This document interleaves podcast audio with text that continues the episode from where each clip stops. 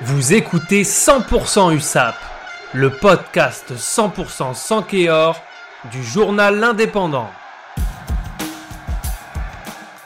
100% USAP avant match en ouverture de la quatrième journée de top 14. Les Sankéors reçoivent à 15h le RCT de Franck Azema et Pierre Mignoni. Je suis de nouveau avec Guilhem du service des sports. Comment ça va Guilhem? Bonjour Johan. Alors Guilhem, c'est déjà un match capital pour les Catalans puisque l'USAP est bonne dernière du championnat avec un seul point en quatre journées.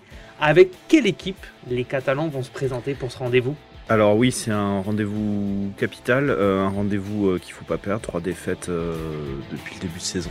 C'est en trois matchs, donc ça devient important de gagner. Ouais. Gagner à domicile, prendre des points, se rassurer, au-delà du niveau comptable, c'est aussi se rassurer parce que les séries de défaites, elles, elles font plutôt mal.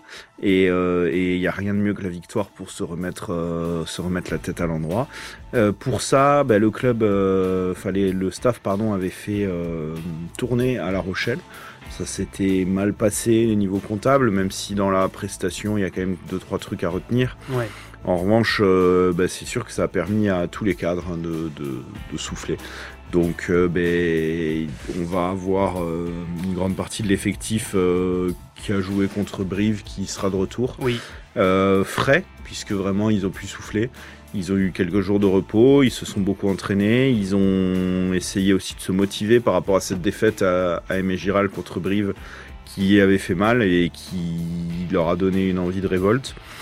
On retrouve le capitaine Acebes, on retrouve euh, la charnière euh, Teder et Cochard, on va retrouver pas mal d'avant aussi. On a quelques blessés puisqu'on a perdu l'Autrian euh, à La Rochelle qui s'est qui s'est blessé au bras et ça risque d'être assez long, on en a au moins pour un mois ou un mois et demi. Mais euh, on a le retour quand même de beaucoup de beaucoup de cadres et ça c'est plutôt positif. Et puis surtout ils sont morts de faim donc euh, tant mieux. Au-delà de cette rencontre, c'est l'occasion aussi de célébrer les 120 ans du club. Qu'est-ce que tu peux nous dire à ce sujet? Est-ce qu'il y a des choses qui se préparent pour cette rencontre? Oui, c'est le club a choisi cette date pour célébrer les 120 ans puisque le club a été créé le 13 euh, septembre.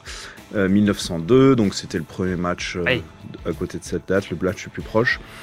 Donc euh, ben, ce samedi, ce sera un peu la fête à Aimé Giral, en espérant que ce soit la fête aussi niveau sportif. Le club a invité euh, 120, euh, 70, pardon, le club a invité 70 euh, anciens joueurs, euh, plus euh, une partie des championnes euh, féminines de 2010.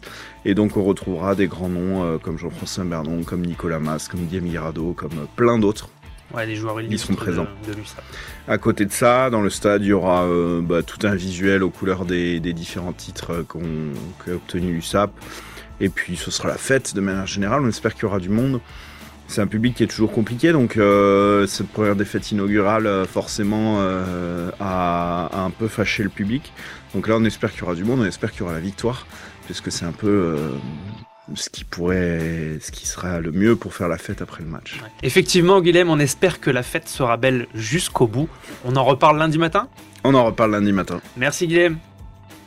Retrouvez cette émission et toutes nos productions sur Radio Indep et en podcast sur l'indépendant.fr, nos réseaux sociaux et votre plateforme de streaming favorite.